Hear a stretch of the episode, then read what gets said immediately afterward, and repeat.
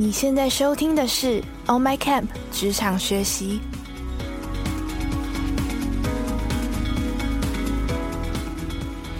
On My Camp 是一个新创线上教育品牌，我们打造了一个多元、互动、及时的学习平台。不管你是觉得需要自我精进，或者是对未来感到不知所措，让我们一起跟着不同领域的专家学习，让你重新看见自己的潜能。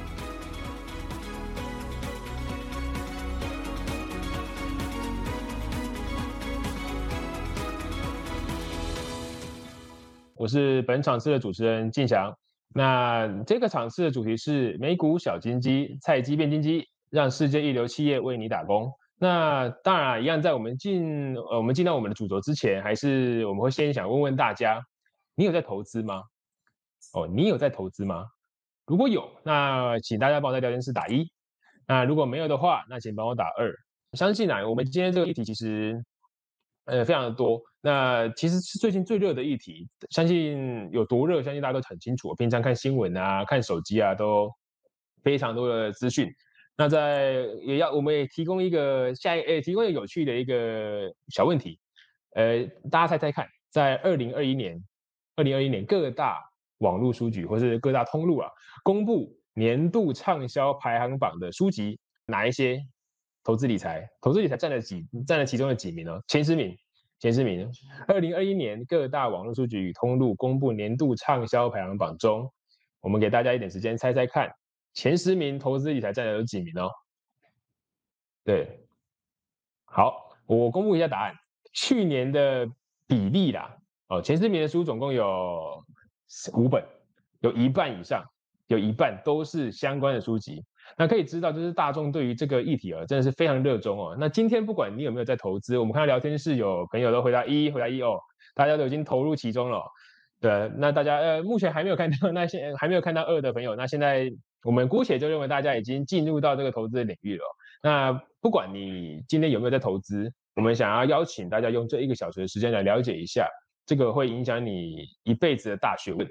呃，这个场次很高兴邀请到台湾的金融科技新创股股金融科技的创办人暨执行长黄嘉文执行长在线上跟我们互动哦。那我是不是先请嘉文哥跟大家打声招呼，自我介绍一下呢？好，谢谢啊，非常高兴在空中与大家相会。我是股股金融科技的创办人，我叫嘉文。那我同时也是这个抓住美股小金鸡的作者。那今天很高兴在这边跟大家相会。那希望有啊，祝大家待会有满满的这个收获。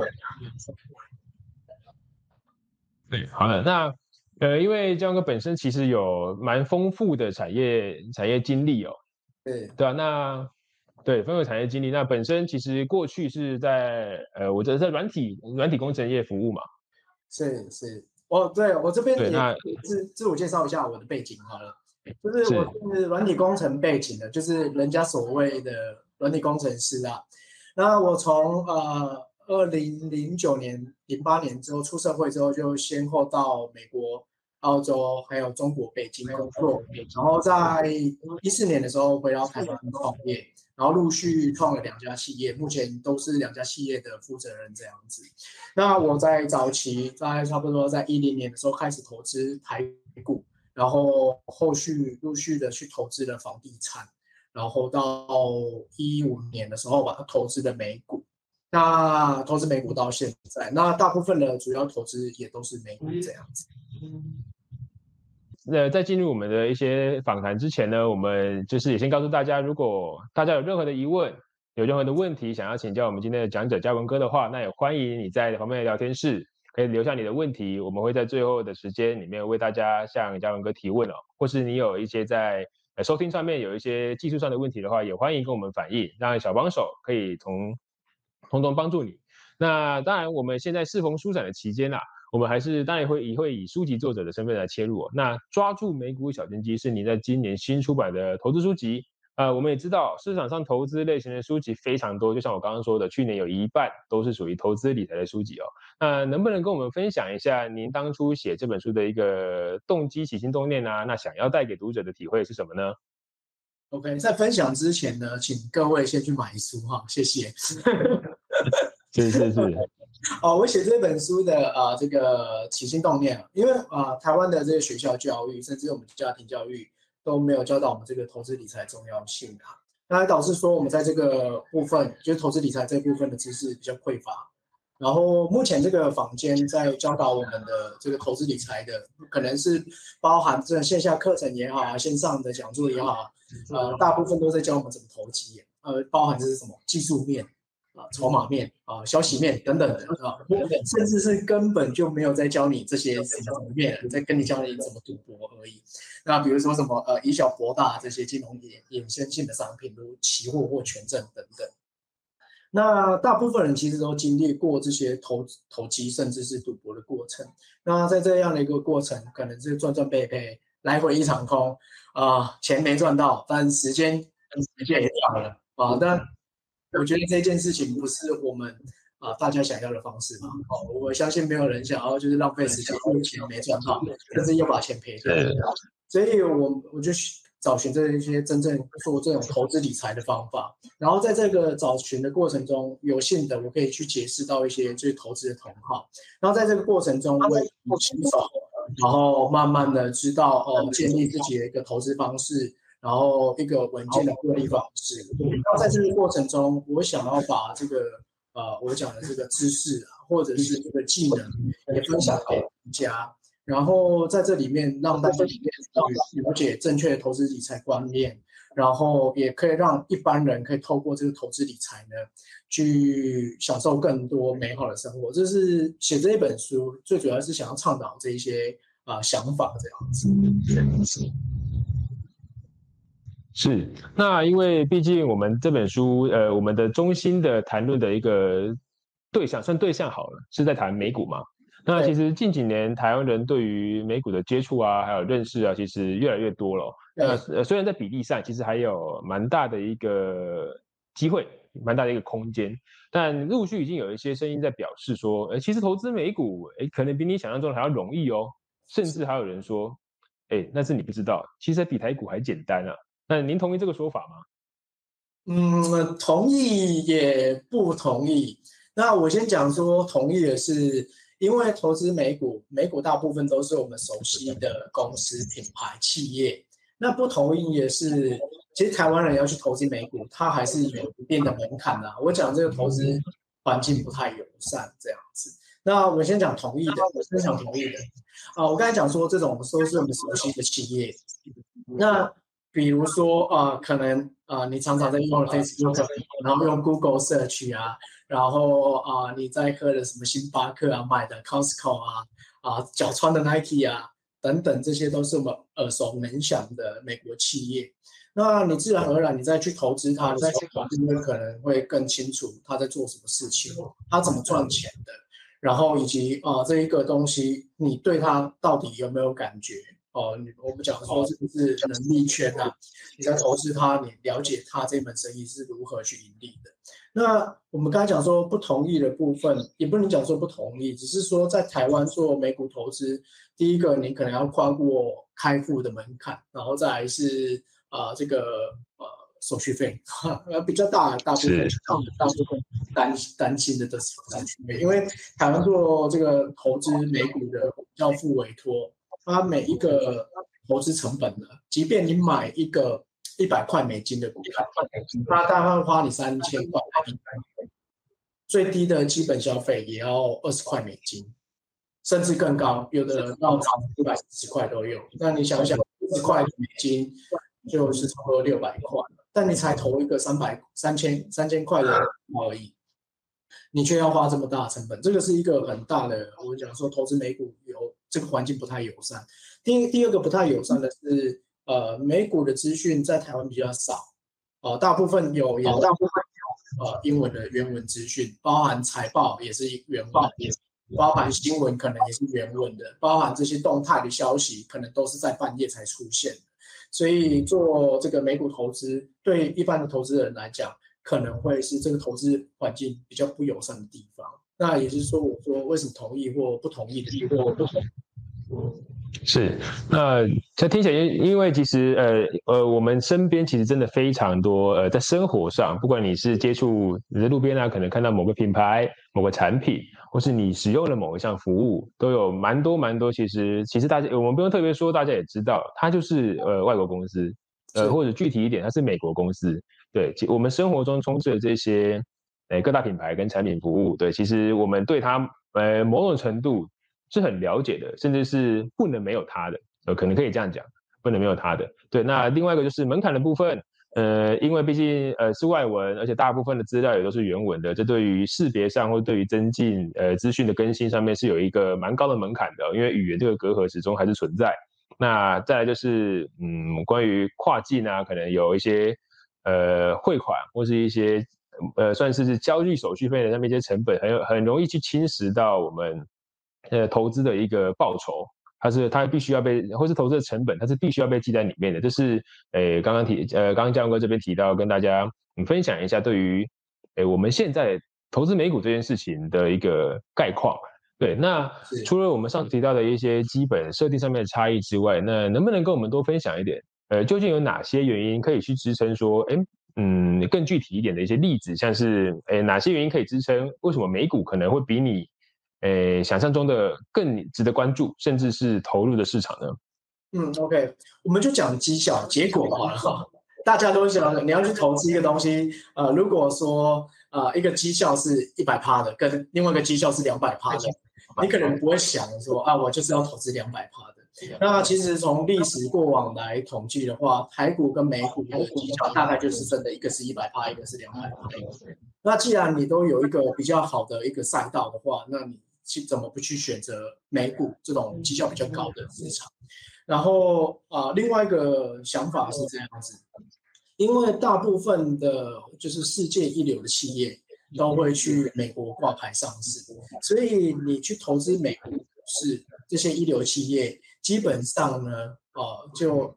大部分都在投资类似台湾的台积电这种护国神山，所以在这样情况下，你投资的都是相对稳健，然后相对啊国际性、相对没有区域风险的这种，应该不是说没有区域，相对小区域风险的国际投资。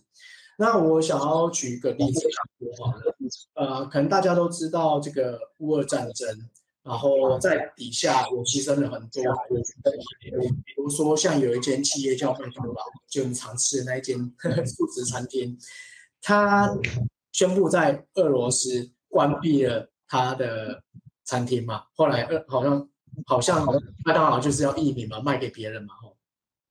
那你去看俄罗斯，当然它是相当大的国家，那呃这个关掉，它可能会对它的企业有关系。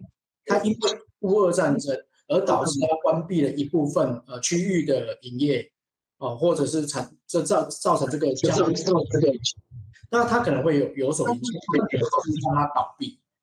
那我想要再讲一个比较极端的例子，如果今天不小心哦，就是大陆把台湾打下来，哦，那如果我们投资的是台湾企业，比如说像是呃，大家可能蛮喜欢的是啊，像。啊，seven seven eleven 就是统一啊。如果你投资它，那因为它的呃这个业务是比较局限性在啊某一个地区，尤其是个地区。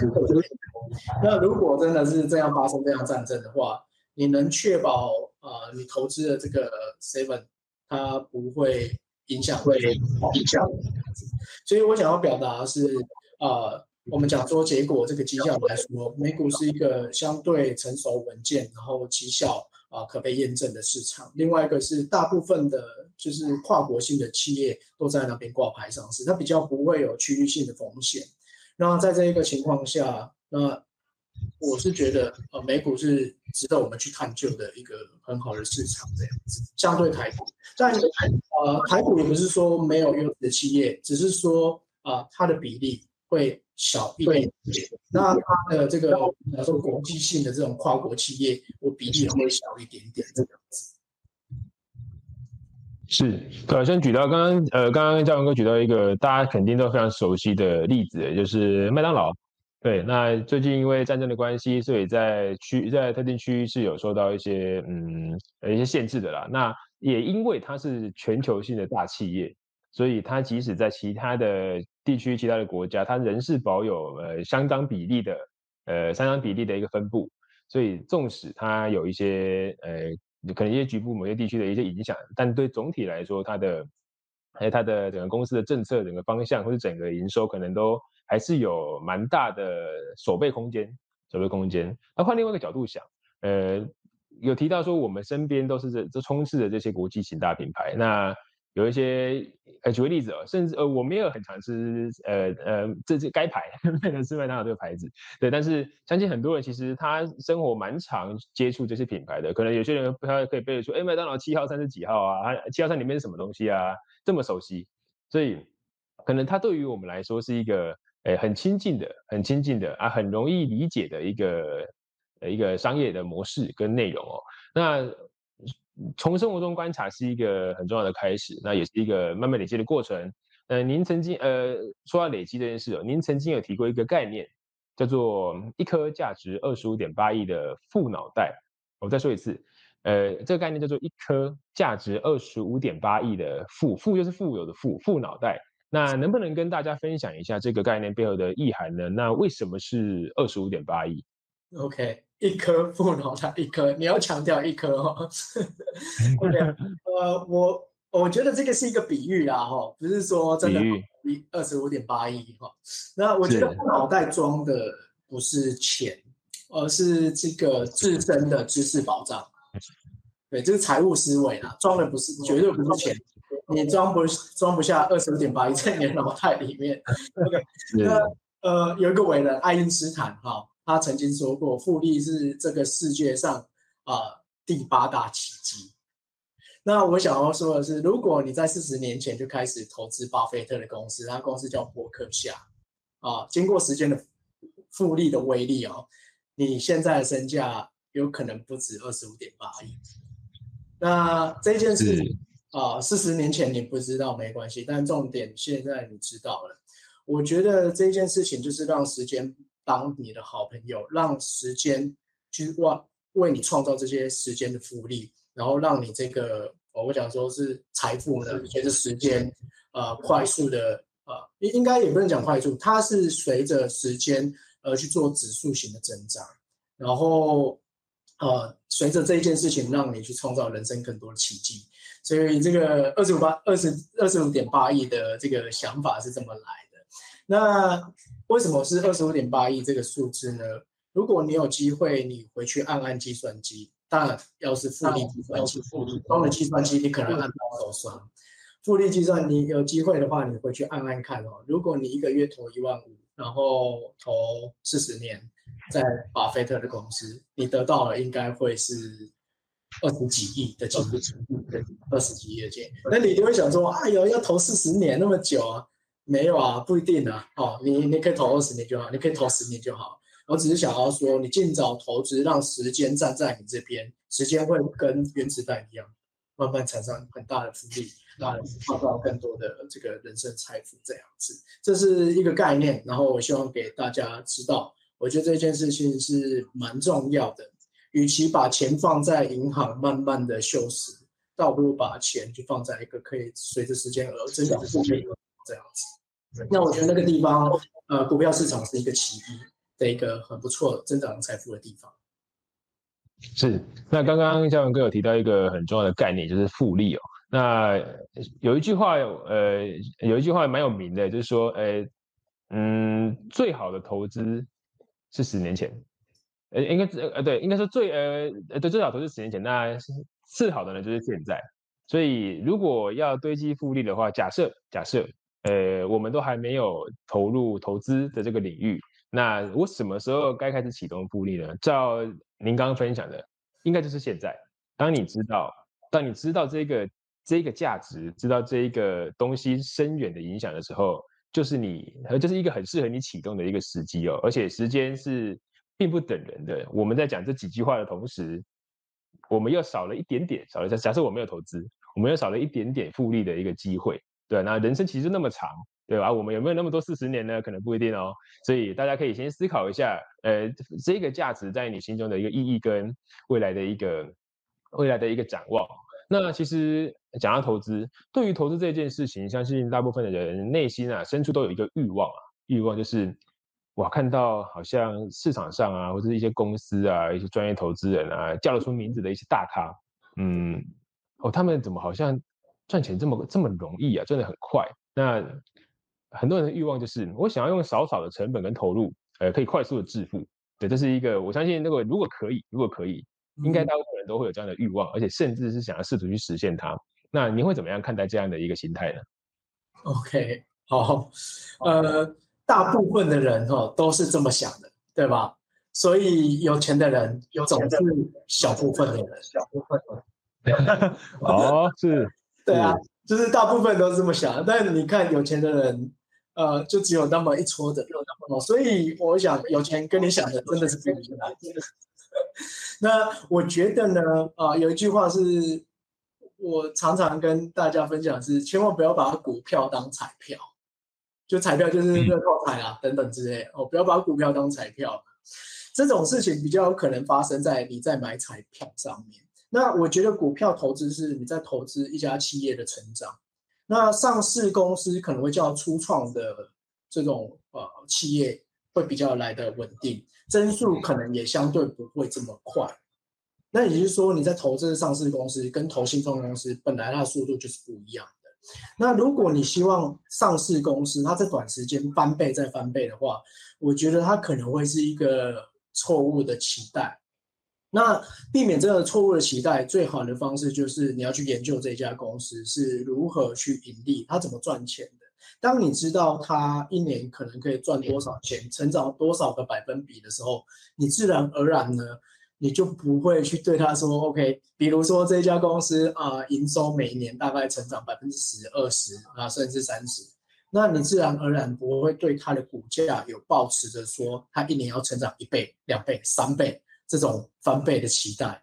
那我觉得没有这种错误的期待，就不会做出啊股票。就是彩票的这种错误的认知，这样子，所以呃，回过头来说呢，啊，一样就是一样就是啊，股票不是彩票啦。如果你认为你要在股票市场啊要一夜致富或者是快速致富的话，我觉得可能会让你失望很多。因为巴菲特也讲过，因为没有人希望这个自己是慢慢致富嘛。那呃，巴菲特确实在股票市场慢慢致富，慢慢致富嘛。如果呃有机会可以去思索一下这句话的话，那你在这个股票市场上，你应该就不会这么思考了。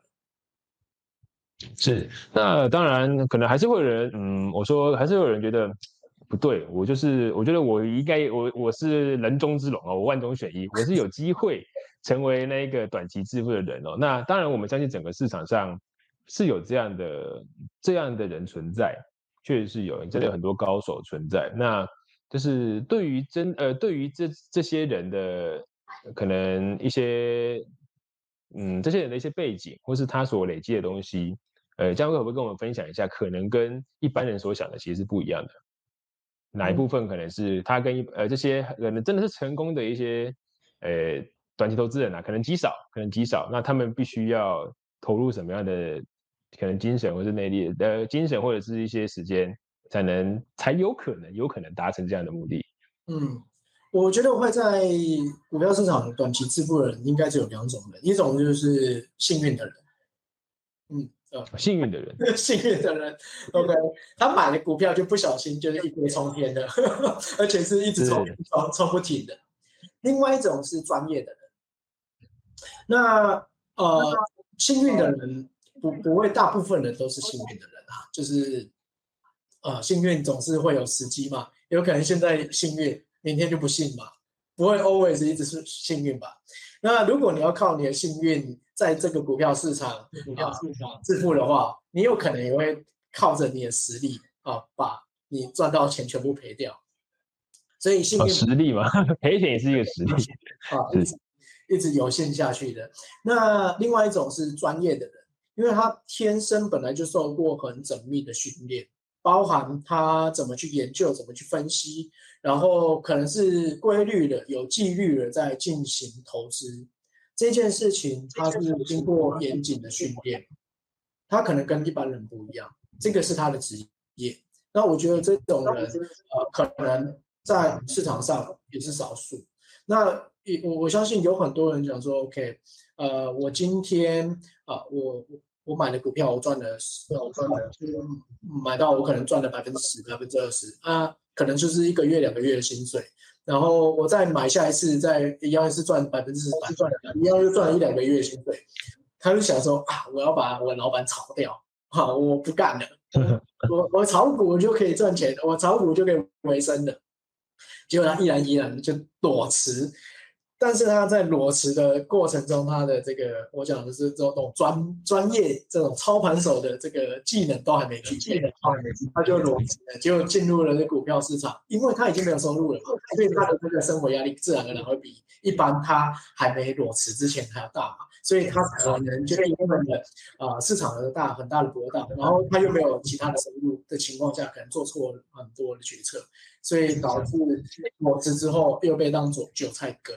这种面临双杀，我觉得这个是比较可惜的。那其实，在这个啊，我我想说投资的这个过程中，过程中遇到不少不少这种例子啊。那其实我自己也很谨慎这件事情，所以我也很告诫身边的好朋友，甚至我有亲戚啊，他。也来问我这件事情，我说，如果你还没具备技能之前呢，你要辞职要去干这件事情，而且你还抱着你你要靠它为生，甚至是产生就是我们刚才讲的错误的期待，就是你要变一夜致富。我觉得这件事情是危险的，非常危险的，所以我会请他尽尽可能的去思考清楚。那我就举他，我就举一个小小的例子给给他，我说，你知道我在创业吗？那我在创业的时候，创业的时候如果没有具备创业技能，我今天就离开这家公司，然后出来创业的话，我创的企业是不是很容易的就挂掉了？然后再来，我又没有，我又没有薪水的时候，我是不是有可能会三餐不继？然后最后流落街头，然后我就用这个场景去分享给他知道的时候，他说：“嗯，OK，可能大致上了解了。”所以啊，我觉得这个呃这样的分享，我想说让更多呃对于我，我还是想要讲说，这时候是美丽的误会啊，错误的期待，希望大家认真的看待它，认真的看待它。是对，那因为投入这件事情哦，那就不能不提在，因为在整个投资理财领域哦，或者在不管台股或者美股等等的，其实反正房地产也是投资，在能投投入的东西真的是太多了。但呃，您书中有提到一点，我觉得非常有趣，就是可以跟大家分享一下，就是哎，只要方向对了，哎，我在说只要方向对了，不够努力也会赢。这个概念对我们一般认知中。其实好像有一点冲突，因为一般的认知中会觉得努力是呃一个必然的条件哦。但就您的角度，会怎么样解释这样的概念呢？在投资中？OK，呃，坊间是不是常常有听过一句话，叫做“选择比努力重要”？对，是吧？对。那后面后面还有一句话，当然跟你的问题没关系啊。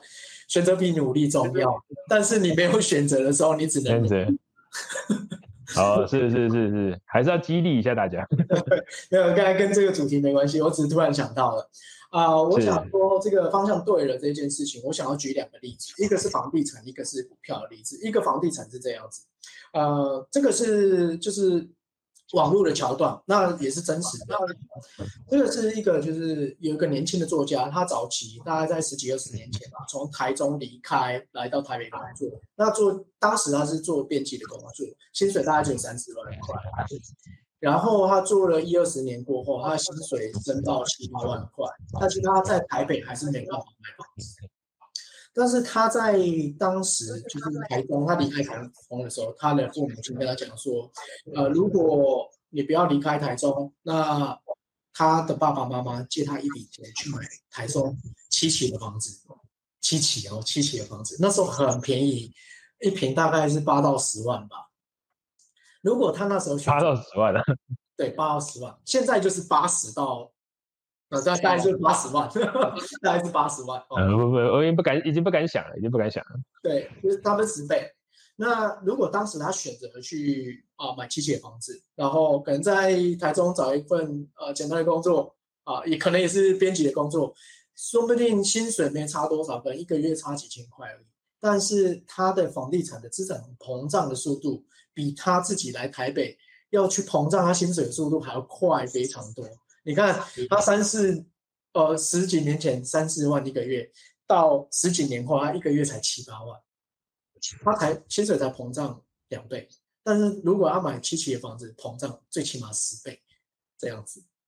那这个就是我讲的就是方向啦啊，台中这个方向对了，他就把它带上去飞。他就那另外一个故事是啊，股票的故事。那我们大家都知道台积电是护国神山嘛，啊，这个也是一个真实的案例，在网络上有相关的新闻，大家啊大概一样是差不多十几二十年前，有一个富人，呃呃，woman 女女性啊。你是有钱的人哦，女性，她买了呃不晓得好像五十张台积电的股票吧，然后那时候只花了应该差不多是不知道几万块，四五十万还是多少，我有点忘记啊。那时候他买了这个股票，然后放到现在是几天二十年过后，总价值是三千多万，然后他每一年还领着股息，每一年都领着大概五六十万。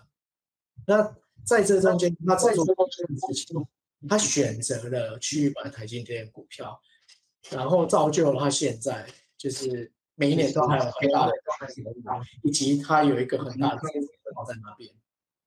那我觉得这件事情就是当时你对于呃资产的投入，我们讲就是投资这件事情，你有没有选对？如果你选对的话，其实方向对了，这个资产会。带着你一直往上走，一直往上走。那这个是我觉得，呃，就回应你这个问题的，我觉得一个蛮重要的一个观念，就是有时候人哦，就是因缘际会啊，你活得很努力，但你最后可能也是一场空。那有的人就是啊，跟着这个是时代的潮流啊，时代的平台，对了，他就一直往上走，这样子。这是我想要分享的。呃，表达主题这样子，是，嗯，因为您刚刚提的例子其实真的蛮具体的，但但是后面我们还是要再再我们再重申一句，当你没有选择的时候，呃，你可能还是必须得努力哦。那相信大家也是深刻可以感受到那个威力，其实不是，哎，简单放大几倍。如果当你选对方向的时候，那我们现在知道了。关于选择的重要性，嗯，是很清楚。如果你能真的成功的做一个很棒的选择，它可能在未来带给你超乎想象的一个的一个回馈，是一点。那下一句呢？如果我们无法成功的选择，呃，您会建议大家应该从哪个方向去累积，或是怎么样去努力？关于这方面的一些内容，这样。对，当你没有办法选择的时候，你就得努力嘛。是我刚才那一段话的。延续，所以你把它捡起来问我了是吗？哦，OK，是是是，呃，确实啊，就是因为呃，如果说我们人生有太多限制，那你就必须要努力去突破限制嘛。那我觉得呃，怎么去努力？我觉得努力是要去扩大我们自己的知识啊，所以。老一辈的人，或者是以前的人都说，我们要好好读书嘛，我们才有机会翻身嘛。我我也认同这个想法了那我觉得这个想法是这样子，因为我觉得人哈永远赚不到我们自身认知以外的财富。那这话其实它变相在讲，就是说，知识其实是价值变现的能力。那在这一块上，如果说你知识不足，那你变现能力能变现能力少一点点。那我自己想要分享一个小小的自身的故事，就是呃，大概在两年前啊，三年前左右，二零一九的时候，呃，有人跟我问问我说：“哎，嘉文，特斯拉可不可以买？可不可以买？”我说：“嗯，那他是赔钱呢，公司没什么赚钱呢，呃，可是股价一直涨。”我说：“有点呃，市场太高涨。”然后他在讲这句话，其实我不知道，他就是他，他先生是特斯拉的。工程师就是在工在特斯拉工作，那是我跟他讲说，我我会投苹果，我不会投特斯拉。我投资的话，那确实我也是投资苹果，我没有投资特斯拉。这样三年下来呢，造就了什么事情？他有买特斯拉，而且买不少。他特斯拉这三年涨了大概二十五倍左右，那苹果只涨了五倍。那你看哦。我对特斯拉本来就不太认识，不太了解，因为他先生就在特斯拉里工作，所以他对特斯拉本身会知道在做什么，他有他这个认知跟知识，所以他投特斯拉，他赚二十几倍，我投资苹果只赚五倍，这中间就是我们讲说知识就是变现能力嘛，所以他变现能力比我强很多啊，所以呢，呃，这个选择。啊，好，如果没有选择，努力努力把知识扩大，把认知圈变大，把认知变得更强，那你们赚到的钱跟财富，那自然而然会变得越来越多，这样子。是，那我们就想到，其实因为大家都有属于自呃自己的独特的经历跟一个时间，大家都大家可能现在都面临人生不同的阶段哦。那有很多人的起，但是呃很多人的起起起步反而是差不多的。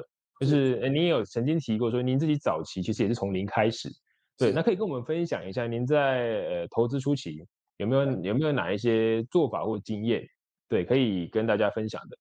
嗯，OK，呃，我觉得在这一块上面，就是我我也是从零开始嘛，那我觉得一开始的心态其实建，那心态的建立其实蛮重要。那心态是什么？那心态，因为我在对投资在学习的时候，我一直保保有一个好奇心。就是呃，为什么投资会是这样？它本质是什么？然后它规则是什么？游戏就是我游戏规则是什么？我必须需要去了解。然后我就透过这样好奇心，然后慢慢的不断在学习，不断在学习。所以我的技能就跟着这样的好奇心不断在学习，这个成长曲线就也不断上升。第二个是我觉得要对于，因为你做这件事情一定有一个很明确目标。那这个明明确目标对我来讲就是一个我对财富的渴望。我希望我可以透过投资，然后慢慢的降低我对人生的限制，就是生活的那些开销的那些开销。所以我对投资这件事情是有设定一定的目标的。那我在这样的目标底下，我就开始去找方法。那我分享，我一开始在做呃股票投资的情况下，我先去了解了所有股票市场的规则，然后我再去挑我理解的公司，然后去研究它的财报，基本我们讲说基本面。然后去看他怎么赚钱的。如果我会，我我会这么思考是：如果我是这家公司的百分之百股东的话，他每一年啊赚十块钱，那是不是十年我就赚回一百块？那如果我用一百块投资他的话，啊，我是不是十年我就回本了？这就是所谓我在看这间公司，我们讲估值啊，我就是用这种比较简单的逻辑在估。那这个逻辑跟我们在房地产的逻辑是很像的。呃，我相信可能在啊这个网络上，就是目前在参与这个会议的人，啊，有的人可能有投过房地产。那房地产，我当时投资的房地产，当时投资啊，是我们讲收租房。那我在做这收租房的时候，我就会去看这个地段每一个月我大概可以出租我的房子，房子每个月可以收多少。然后我会往回推，那我这个房子大概要买多要买多少地？所以我去研究，哦，这个我投资的资产标的是什么？所以，呃，我觉得在初期，就是如果大家也像我一样，我觉得从好奇心跟财富的渴望，啊，你这件事情带入的话，你应该会学习或成长的速度应该会非常快。这是我自己自身的体会，也分享给大家。是，那也提到经验。那关于经验，其实因为每相信每一个的投资人，每个投资人他都一定都有一个失败的经验。哎，我更正，哎，可能不止一个，可能有很多个，哦而不止，哎，都一定都会有失败的经验。那甚至连顶尖的投资人、投资大师们，但是就连股神巴菲特他们也都经也都畅谈自己经历过的各种失败，而且那个失败的幅度可能不是我们所能承受和想象的。那相信啊，我们相信大家也很爱听这种故事啊。那我也想问。就是能不能说说您有关有关于您投资失败的一个经验或故事呢？OK，哦，这个啊，我我想说，大家不是说这个千线万线不如一条电话线嘛？是是是，就有人打来跟你讲说，哎，这个公司可以买啊，买大力买进。OK，我就是被电话线害死。OK，这电话这电话现在这样子，就是有一天我朋友打来，跟他跟我讲说，啊，他的朋友在某一家公司当工程师，那个是一个台湾公司的股票，然后呢，是他说接下来他们接收到很多大订单，还有一个国外很大型的投资人要投资，然后我说，哎，真的吗？我就看了股价，哎，好像真的是这样，我也就开始慢慢投，慢慢投，慢慢投。然后投资呢，我因为我这个我本来投资就比较谨慎一点点，我要先看他我们会不会赚钱嘛。那也确实，他开始在慢慢赚钱，由亏转慢慢赚钱，所以我就开始去呃拜访公司，股东会我也去参加啊，然后啊，我直接跟。董事长经营层去拜会，然后去实地探访公司，哎，他们公司是怎么运作，怎么去赚钱，连董事长都跟我讲说，OK，只要你投资我们公司就对了，没有问题。明年会怎样怎样怎样，就明年就倒了，明年倒，像明年就倒了。啊，我就想说，这个真的是很血淋淋的教训，也是因为这件事情呢，呃，我自己去建立了更多有关于。探究这个可能失败的蛛丝马迹的，有点像侦探啊。我每我都呃期许我自己可以做更多的第二层思考，就是有时候事情表面是这样子，啊，别人讲话是这样子，那背后还有没有其他含义？我还有没有机会从这里面去找到更多可能有破绽、有漏洞的地方？如果有机会我找到更多破绽，那我是不是有机会可以降低我更多的风险？所以我做每一笔投资，在那个呃惨遭滑铁卢之后，我就不断的去看我这个投资，我可能还会产生什么风险，我就尽可能去了解，了解可能就会去做对应的防范。如果我防范不了，我就不去投了，哦这样子。所以啊，接下来就是在这个失败的过程，就会越来越越越来越。那我想要说的是，其实我也是从失败中学习，失败中去调整自己的做法。我觉得。呃，我讲说与时俱进跟啊随时的滚动式调整自己啊，我觉得这件事情是蛮重要的。没有人不会就是会成功嘛，一定都还会失败。那我觉得在投资市场也是这样子。那我觉得这件事情蛮有趣的。我觉得投资就跟人生很像，人生也是不断的从失败中学习成长嘛。那投资也是，是越来越强的时候，你人。呃，我们讲说，哦，你肌肉越来越强，你就可以举更多的那个重量训练嘛。投资一样，你投资的那个思维，这个思维越越练越强，你可能你你可以挑战投资就会越来越大。是，那呃，因为就是其实刚刚有一个很重要的很重要的一个启示就是我们平常都会呃，大家都会呃在耳语啊说什么。啊，那些赚大钱的人都都马是有内线，那人家先跑一步了，你怎么跟得上嘛？那照刚刚江哥提分享的经验哦，其实你已经参与的非常的深入了，参与的非常深入，但还是还是还是惨遭滑铁卢。所以这个经验我觉得就蛮值得我们大家醒思的，就是纵使我们呃我们真的深入研究很多，甚至已经像您一样已经走到经营管理层的那个阶段，董监事会的阶段，还是还是会遇到这样非常不可预期的风险哦。所以我觉得这个故事其实很棒，可以跟大家，给给大家一个很那个很大的一个警醒，就是在投资的路上，其实有很多很多是我们无法控制的，或者我们无法预期的东西哦。那也因为呃，您过去，因为您过去您您本身是软体工程师，那长期待在 IT 产业哦，那现在是呃 FinTech 就金融科技业的呃创新的创办人。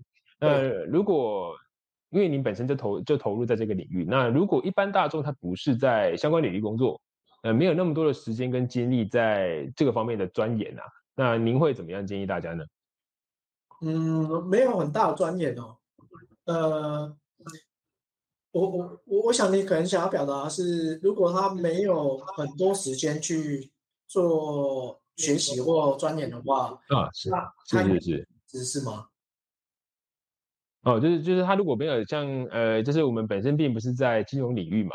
对，那他可能并不会有那么多时间去参与到投资啊、金融啊这些比较直接跟金钱的工作有关的行业里面。那您会怎么样建议大家可以从用别的节奏、别的频率去参与市场，或是去做投资呢？OK，呃，我我觉得你学习什么，你参与什么行业，是不是金融行业？我觉得倒无所谓，倒无所谓。是啊。我我是觉得，如果你要投资的话，你必须要为你的投资付出，也要为他负责。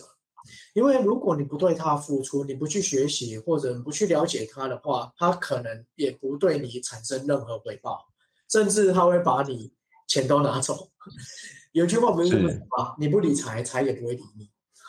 是，对啊，所以我觉得无论呃你要不要投资，或者是你要投资，你都必须要了解它。那我想要说的是一个比较呃，我觉得可能大家可能比较没有去注意的，即便是你钱都不动，我放在定存里，你都必须要去了解定存背后的原理是什么。因为定存某种是是是，就是你不去处置你的钱呢，它也是一种投资。哦，是，是，活存也是一种投资，你把它放在定存也是一种投资。那你看这种是不是不用想，你就放在定存就好了？然后你会想说，你 OK，那为什么放在定存你还要想那么多呢？对，你就真的要想那么多，因为你殊不知你放在定存里，你的钱其实都被通膨怪兽一直吃掉了。呃，每年的定存是百分之一嘛，大概是百分之一啊，利息。那通膨大概是二到三，那也就是说，你每一年的实质的这个资金啊，其实它其实不断在缩缩水一到两个 percent。是。那你知道这件事情哦，你可能以前不知道，你现在知道了，你还敢放在电存里吗？你还会把你的钱丢在？这种就是会缩水的地方去嘛，所以啊，当然我这个不是要让大家说赶快把它解定存，赶快拿出来投资，不是这样。我只是说，其实定存也是一种投资，那你也必须要去了解这个他他在干什么。所以你看啊，如果你今天你没有参加参加这个线上这个会议，你不知道的话，你一直放在那边，一直放在那边，一直放在那边，放到呃可能。呃，五十年过后，你会发现，OK，呃，虽然它涨了很多利息，但是你以前的一块鸡排，现在只能买零点二块，这样子。啊，是。对，所以我觉得我们一定都要为自己的钱去负责啦，一定要对它去了解。那呃，无论你是不是在金融业还是怎样子，你有，如果你有这个意识，那你就，我认为是可以让钱为了你去工作了。那它是一个工具嘛。那为为你去工作，那就是一种投资。那你可以去研究一下，什么投资对你来讲是好的？有房地产嘛？有股票嘛？有甚至是什么啊？有基金啊、保险啊、债券等等之类，这些我们都可以去去研究。那那最好的方式就是不要把它丢在那边嘛。最差的方式就是不要把它丢在那边不管。我觉得这件事情就是对你的钱不负责任。他你对他不负责，他就不会产生任何回报给你。是对，那呃，因为那大家就是也得到一个最最基本的概念，就是嗯，即使啊，即使我们什么都不做，哎，那你其实也做了什么事？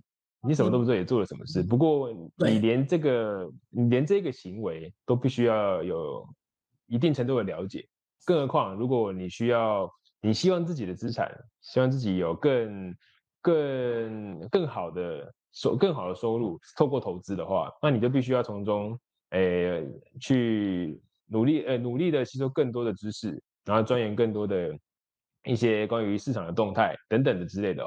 那我们这边，呃，有先收到一些朋友的提问哦，哦，这个提问，我我还蛮蛮蛮有趣的。他直接说，呃，请问老师如何看待，呃，总经这边应该是总体经济，呃，如何看待总金的变，呃，总金变化对于美股的影响呢？哦，OK，了解。呃，总体经济其实是经济那个股市橱窗，股市橱窗啊，是。我们讲说总经数据是呃先行指标，有人也称为领先指标啦。那总经数据里面包含的呃，比如说我们讲说生产的，就是啊就业人口啊，制造的。这个 PMI 指数啊、GDP 啊等等之类，然后包含消费啊，然后还有一些贸易的进出口贸易，还有一些呃联储会的资金升息、降息等等这些，这些都会影响啊一家企业去进行啊我们讲说生产或销售，或者是去如何盈利。那这一些东西一定都会回馈到我们讲说刺激市场，就股票市场的反应。那我认为是这样子，可以去了解这些我们讲先行指标的趋势，你去看一个趋势。那在这个趋势底下呢，是这样的啊，这样的趋势底下跟股票之间可能的连连结度也会有那你可以在里面去决定你要不要现在投资，要投资多少这样子。所以可以去参考这些先行指标，啊，所反映出来的实际的数据如何，我们再来评估我们如何投入在这个股票市场，或者不一定是股票市场，可能房地产市场这样子。是，呃，我们看一下聊天室，呃，聊天室有，呃，有大家有反映说，哦，我是，哦，我是被当韭菜的人，哦，但是大家还是可以持续努力啊，持续努力，对，为自己，为自己的人生投资哦，那。呃，有有人有人回答说，呃，千线万线不一条内裤线哦，跟第二个不太一样。我们有电话线，不过电话线也是可能导致你滑铁卢的。那呃，有有朋友问到说，如果我要投资美股的话，呃呃，您会不会建议买？呃呃，他建议这位同这位同学，那老师会不会建议我买 Google 跟微软的股票呢？建议你买哦，我不会建议你买什么股票啦。对啊，因为如果你赔。赔钱了你会骂我，你会 那我会建议你什么呢？如果你因为你既然转讲得出 Google 跟微软的话，就代表你可能认识他嘛。那我建议你可以了解他，然后了解他怎么赚钱的。你要了解他怎么赚钱的，然后你你才会知道，OK，我投资他，他接下来他赚掉有如果你可以了解这一件事情的话，那你对你投资。就相当负责了，这样子。是，哦，有有朋友问到说，哦哦，有同有朋友买过二十五万的七期哦，哦，还有十七万的，但是卖掉了啊，但是 真的是有点可惜哦，真的有点可惜啊，现在应该应该蛮心痛的。那有那有同学问到说，呃，请问老师，第一个就有一句话说啊，呃，人多的地方不要去，对吧？那美股也会有这种状况吗？呃，人多的地方不要去哦。呃，对，我我我我讲他。不是这么的全面对，也不能讲说他对或错了，而取决在这个情况哦，就是他有没有上文，有没有下文，他的情况是什么？那呃，因为大部分市场呃还是最最主要其实还是由散户所组成。那散户哦，对于这种专家机构呢是比较弱势的。那散户的数量一定比。专家机构还要多嘛？可能是千上万亿啊！那这家机构可能就几十个、几百个、几千个这样子，所以人多，因为他散户是先天比较弱势的，所以他人就比较多嘛。他往那边去了，所以大家就一窝蜂的往那边走。啊，散户就大家一起被这些专业机构当韭菜割了。我想啊，这位这这位提问者可能是要讲这件事情。那我觉得另外一个想法是。呃，人多的地方是代表就是结合市场公司。那其实以前有一个投资大师叫科斯托南尼，他讲说呢，货币跟心理跟会造就一波的行情，也就是趋势。那个心理呢，人人都有这件事情的共识。他就会往那一块的趋势去走，所以我刚刚讲，我刚刚是一个是正向，一个是反向，我觉得是要看你这个情况是怎么样。所以我讲这个没有一个标准答案，然后我想说这一件事情我非常清楚。那呃，我们每让我们确保每一位同学都有机会提问哦。那呃，有朋友问到老师？请问老师，个人投资，呃，他这边可能只说个人投资的风格比较保守啦。如果只买美金。日币等外币赚汇差的话，这样好吗？还是应该研究一下 ETF 效益会比较好？OK，只买币哦，只买币哦。嗯，对，买外币赚汇差。OK，呃，我我其实我对外汇没有太大的研究，不过我为什么对外汇没有太大的研究，是因为我觉得币是一个没有生产力的资产。我不晓得你会体会这一句话。你买股票呢，其实你就是投资公司。那公司其实它不断会生产出新的服务跟产品出来给它的客户。那它越生产越多，它就越赚越多钱。但是币是不会生产。你买一颗一颗一个一个美金一个美元，到一百年后它还是一个美元，它不会长出。另外一个美元，另外一个，所以他就只有做会炒，是买低卖高，卖低卖高这样子的操作。我们讲的这叫做交易。那我个人是不擅长做交易，因为我不太了解它什么时候要上，什么时候下，我抓不准那种 timing，所以对于做外汇交易，对我来讲，我我是没办法的。如果你擅长做这件事情，我觉得是 OK 的。那那你想要分享的是，币其实它是没有生产力的资产。那我对我自己来讲说，我会更认同是有生产力的资产，比如说房地产是。股票是土地是啊，甚至是我们讲说啊，一家企业啊，比如说啊，比如说我去买一台车，租给别人，那台是车子也是有生产力的资产，这样子。我浅见的分享给你这样子。是啊，因为这个这位同学他刚刚还有后后续的问题说，那如果他呃还是可以研究 ETF 效益会比较好呢？呃，关于这个问题，您的看法是？OK 啊，哦哦，很好啊，就是要去研究 ETF。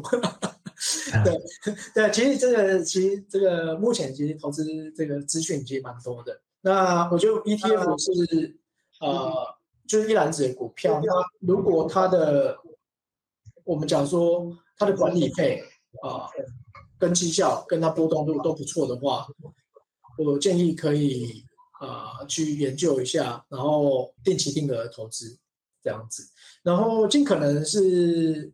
找一些被动型的指数基金，如像标股，像标呃台湾的话就是零零五零，我认为那种可能会跟整个经济整个趋势会比较有大的连接度，然后比较有可能比较有可能血本无归啊，应该是说啊，我觉得这么讲好像有点夸张，他应该是有强的经济可以让你赚钱的的地方这样子。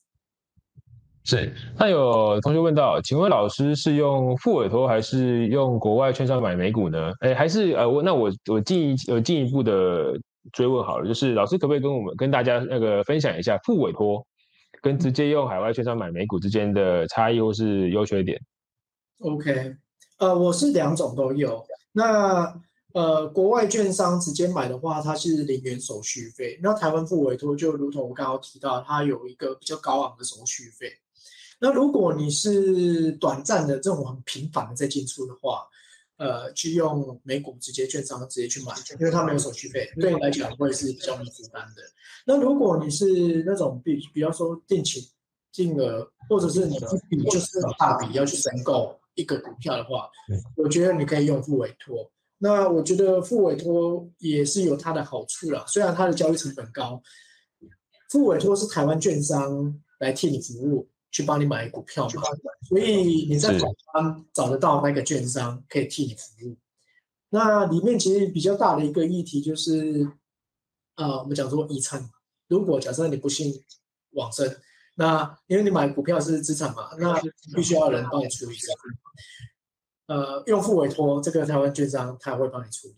那如果是美国的券商，你直接开的话，你的资产在海外，那如果你家里不知道的话，呃。那那笔资产可能就被没收了，但你家人应该可能不会不知道了哈，只是说你家里还要再去，还要再那件事情就比较麻烦。那我个人是这样子，就是我会做长期投资的，我大部分都是用付委托，就买了我就不动，我就一直买，一直买，一直买。那那个小的手续，那个手续费对我来讲，呃，就比较不是这么大的负担。那如果像我还会做选择权。呃，就是我们讲英文叫 option，我就会用美国券商直接开，因为台湾也不能做选择权，那我就直接用美国券商交易这种选择权这样子，就是取决看你要用什么样子的工具，什么样子的工具这样子。那网络上有很多相关的资料，你们可以去参考一下，优缺点都有这样。是，那因为时间的关系，我们大概还可以再问两个问题。那我先从我们先前有有收集到朋友的问题提问好了。那这位朋友问到说，我还问的问题也算是蛮蛮呃蛮蛮准的。哦他说，近期联准会升息导致全球投资市场疲比较疲软啊。那如果投资美国股市，该怎么样看待，或是怎么样因应美股升降息的变化呢？OK OK，好。呃，刚刚好像我我刚才有有分享到，就是科斯托兰尼讲的货币加心理的一趋势这件事情。那美国美国降息就跟货币有很大的关系。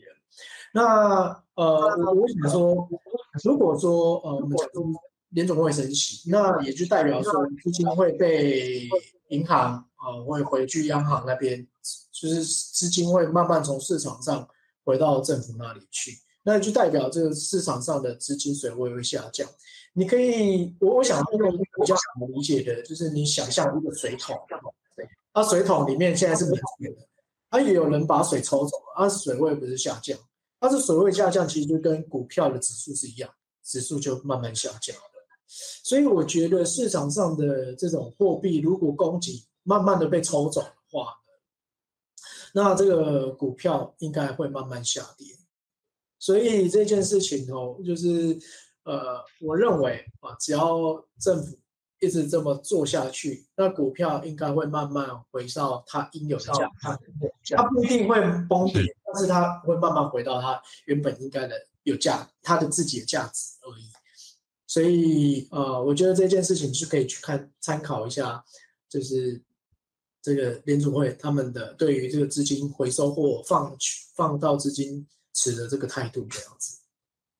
是，呃，那时间差不多，我们进到我们最后一个问题好了。那这边有遇到说，呃，请问如果遇到像疫情这样这种，呃，他说黑天鹅事件好了，通常对投资都会有一些立即的影响，那该怎么样在日常就避免这样的风险呢？哦，避免风险我觉得没办法避免哎。哦，是，对啊，我觉得没办法避免嘞。呃，我觉得我们不是要做的是避，不是要避免啊，而是说，它如果它带来的这个冲击跟伤害，我们可以降低的话，呃，应该是做这个冲击伤害降低的准备，这样子。那在这个上，呃，我觉得如果要投资的话，最好的方式是不要用杠杆投资。如果像这种黑天鹅，是，呃，它可能一下错都是非常重的。我们讲崩盘，如果你杠杆投资，你可能花，你可能开个十倍，你本来一块钱，你只赔一块钱，但但赔，开杠杆开下去就变赔十块钱，但你资产只有两块钱，你这不就破产吗？对不对？那你可能就因为一个黑天鹅就没办法翻身。所以我觉得就是呃，不要杠杆投资，而要增加我们对于承受风险的能力。怎么去做承受风险的能力？就是我们不要超，我们不要做超过我们风，就是能力的。比如说我们刚才讲的杠杆就是这样子。那比如说呃，假设我在做呃这种黑这种就是系统性的崩盘或黑天鹅事件。我觉得是一个呃财富可能会重新洗牌的一个绝好机会的地方。嗯，是。我觉得这件事情是呃正向乐观的。黑天鹅，我觉得是正向乐观的。我讲说是什么？当机会来的时候啊，留给这些啊准备好的人呢，他会随着黑天鹅过后，资产会再度膨胀，甚至会比以前快很多。所以我觉得最好的方式是。呃，就是我们在这一块上，我们在这一块上多做一点准备，然后我呃，不要做过度举债投资，然后让黑天鹅过后，你至少还有一点钱啊，或者还有一大部分钱可以再去买，可以再去买。我觉得这件事情会加速在这个黑天鹅过后翻身的机会，这样。是，那时间关系，我们这这个场次的呃，这个场次差不多要告一段落。那也非常开心可以邀请到股金融科技的创办人还有执行长黄家文执行长来跟我们分享关于一些，诶，其实不只是美股啊，呃，嘉文哥跟我们分享了很多真正在于投资理财的观念，可以直接影响到你整个人生。那如果如果你现在有在投资，或者你没有在投资都没关系。如果你现在没有投资美股的话，你觉你觉得，呃，这个市场？是你可以去尝试认识的话，那欢迎你可以去买一本抓住美股小金鸡，它从入门开始教你从零开始如何建立你自己的美股投资，当中也有教你如何规划自己的财务，那就一定会直接的影响到你整个人生。另外，股股金融科技本身是本身还有研发股股 App，那我是不是能邀请江哥跟大家分享一下，就是股股 App，呃，它是一个免费的软体嘛，那可以跟大家分享一下。呃，该如何使用它，或是它有什么样的一个特别之处呢？好，感谢啊！我先工商一下啊，感谢给我工商的机会。是是是，没有啦，呃呃，Google App 是一个美股的证券投资的交易工具。那在可能在下半年我们就可以直接在 Google App 上面去做呃选股，然后进行投资。那这里面全部都是美股。那我们针对这些股票去做一些资讯的分析，然后让你在上面可以更有呃这些参考性的去做你的辅助决策。那里面蛮大的一个指标是品质分跟合理价。品质分是一家公司的体质强不强健，它如何赚钱的，然后它有没有啊一些就是破产的疑虑，然后它的竞争优势在哪里，呃未来的展望在哪里，我们会去用这种数学的方式、财务工程方式量化出来给你，另外一个就是合理价。合理价是说，呃，比如说我们大概都知道这个，呃，台积电是一个很好的公司嘛。那你什么时候去买才会是一个好的时机呢？啊，六百块买吗？五百块买吗？还是四百块买？你可能没有一个谱。那在这一块上，我们也是基于财务工程的方式去量化出一个可能最佳的内在价值，让你去参考。辅助你去做一些决策，那这些都是我们希望投给投资人更好的一个投资环境，包括里面的所有资讯全部都是全中文，然后里面有很多交流社群，甚至大师，甚至证券的分析师都能发现不同更多投资资讯给你这样子。那也希望大家可以去下载下来玩玩看，不用钱的哦哦，那 记得给谢谢。是，那呃，现在那今天真的很开心，可以邀请到那个呃嘉文哥来跟我们分享一些投资理财的观念，还有一些美股的一些呃算是入门的一个心法啊。那我们今天的活动就到这边告一段落，那也谢谢大家，也谢谢嘉文哥，谢谢，谢谢，拜拜。